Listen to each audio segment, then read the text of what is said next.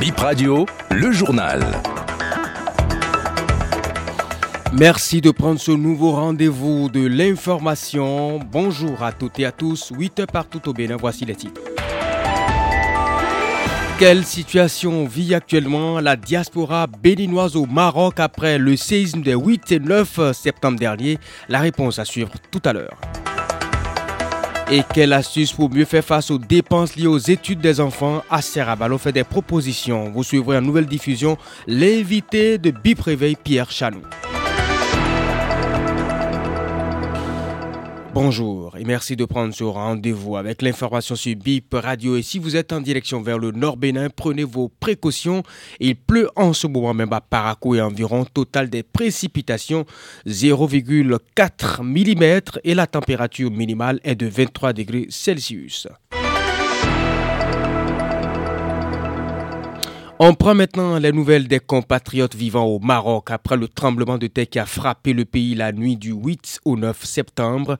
Plus de 2000 morts selon le bilan provisoire. Jusqu'aujourd'hui, on peut dire que la communauté béninoise se porte bien selon la présidente des Béninois résidant au Maroc. Les Béninois vivant au Maroc se portent bien. Jennifer Kwasi au téléphone de Bip Radio. Je peux vous assurer que la communauté béninoise au Maroc se porte bien. Nous ne déplorons aucune victime jusqu'à ce jour. Nous avons pu contacter les responsables des villes qui ont été le plus euh, touchées, les responsables de Marrakech et de Agadir, parce que nous avons des ressortissants là-bas. Ils ont pu nous rassurer qu'ils vont bien. Mon bureau et moi-même avons juste essayé d'envoyer des messages à toute la communauté pour les rassurer que tout le monde va bien. Le dernier conseiller de l'ambassade a aussi contacté les responsables des villes concernées pour se renseigner. Nous avons aussi toujours rappelé au reste de la communauté de nous informer en cas d'absence de nouvelles en dehors de Casablanca, de Rabat, c'est Marrakech, la troisième ville où nous avons plus de ressortissants. Nous sommes au moins 150 à 200 Béninois au niveau de Marrakech. Les autres villes qui ont été gravement touchées,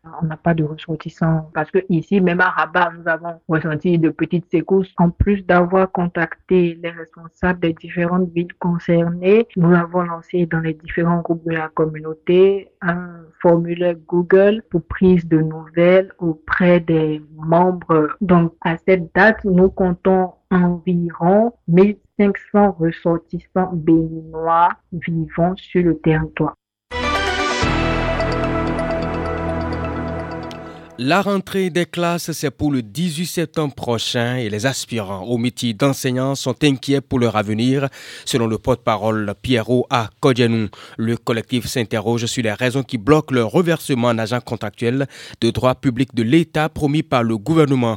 Pierrot à Kodjanou, au nom de ses collègues, demande aux membres du gouvernement de clarifier la situation. Il est joint par BIP Radio. Le gouvernement a prévu, en prélude à ce reversement, former les enseignants AME pendant les vacances. Les mois de juillet et août 2023 étaient prévus pour abriter les formations, c'est-à-dire que les enseignants AME devraient être formés pendant ces mois-là, avant la rentrée. Mais jusque-là, rien. Le comité qui a siégé jusque-là devrait faire connaître ces modalités-là, en dehors du seul critère qui avait été communiqué qui est avoir fait trois ans d'expérience au plus euh, en 2023. On a fait quatre ans déjà, euh, on est dans notre cinquième année, mais jusque-là, rien ne se dessine, on ne sait pas ce qui se passe. Il faut que tous ceux qui sont impliqués dans euh, cette gestion-là puissent nous dire quelque chose concrètement pour que nous soyons situés. Nous ne comprenons pas pourquoi jusque-là, la décision a de la peine à prospérer. À la dernière rencontre gouvernement syndical, l'exécutif a expliqué qu'il analyse les modalités de reversement. Faut-il évaluer les AME via un test écrit ou les évaluer en situation de classe? A rapporté la représentante de la Confédération des syndicats autonomes du Bénin à cette séance du vendredi dernier. Et pour coller à la rentrée scolaire, nous abordons aujourd'hui le deuxième numéro de notre série. Après la santé hier, ce mardi, on parle des finances. Les études des enfants, c'est beaucoup d'investissements.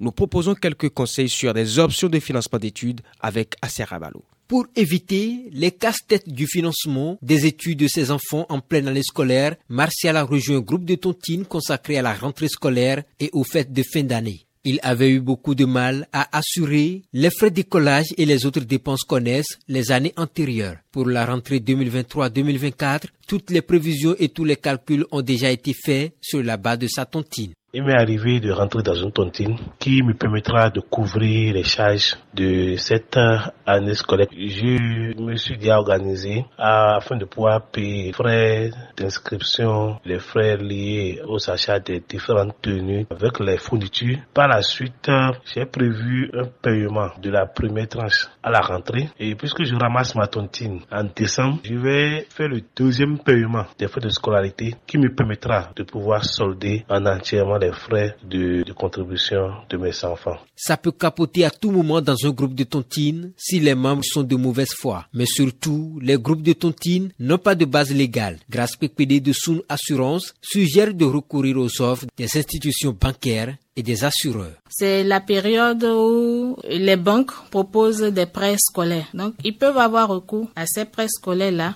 pour financer les études de leurs enfants. Au niveau des assurances, si vous avez déjà un contrat d'assurance vie pour l'étude de vos enfants, pendant ces périodes, vous pouvez vous rapprocher de votre assureur et faire des avances sur vos contrats. Et ces avances sont généralement remboursables sur une durée de moins d'un an. Le financement des études de l'enfant peut être pensé depuis sa naissance, conseil.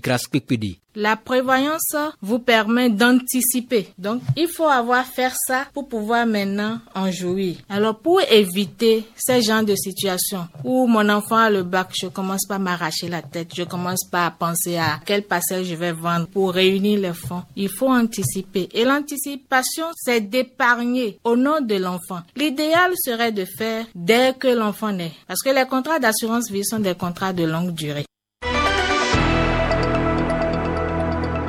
Et pour boucler cette édition, on parle du foot africain. La Guinée-Bissau s'est qualifiée lundi derrière les Super Eagles du Nigeria en battant la Sierra Leone 2 buts à 1. Le nombre de pays qualifiés pour la Cannes Côte d'Ivoire 2023 passe à 23. Le dernier pays sera connu ce soir à l'issue du match Cameroun-Burundi. Les deux sélections sont à égalité. Deux points et c'est la fin de Bip Info 8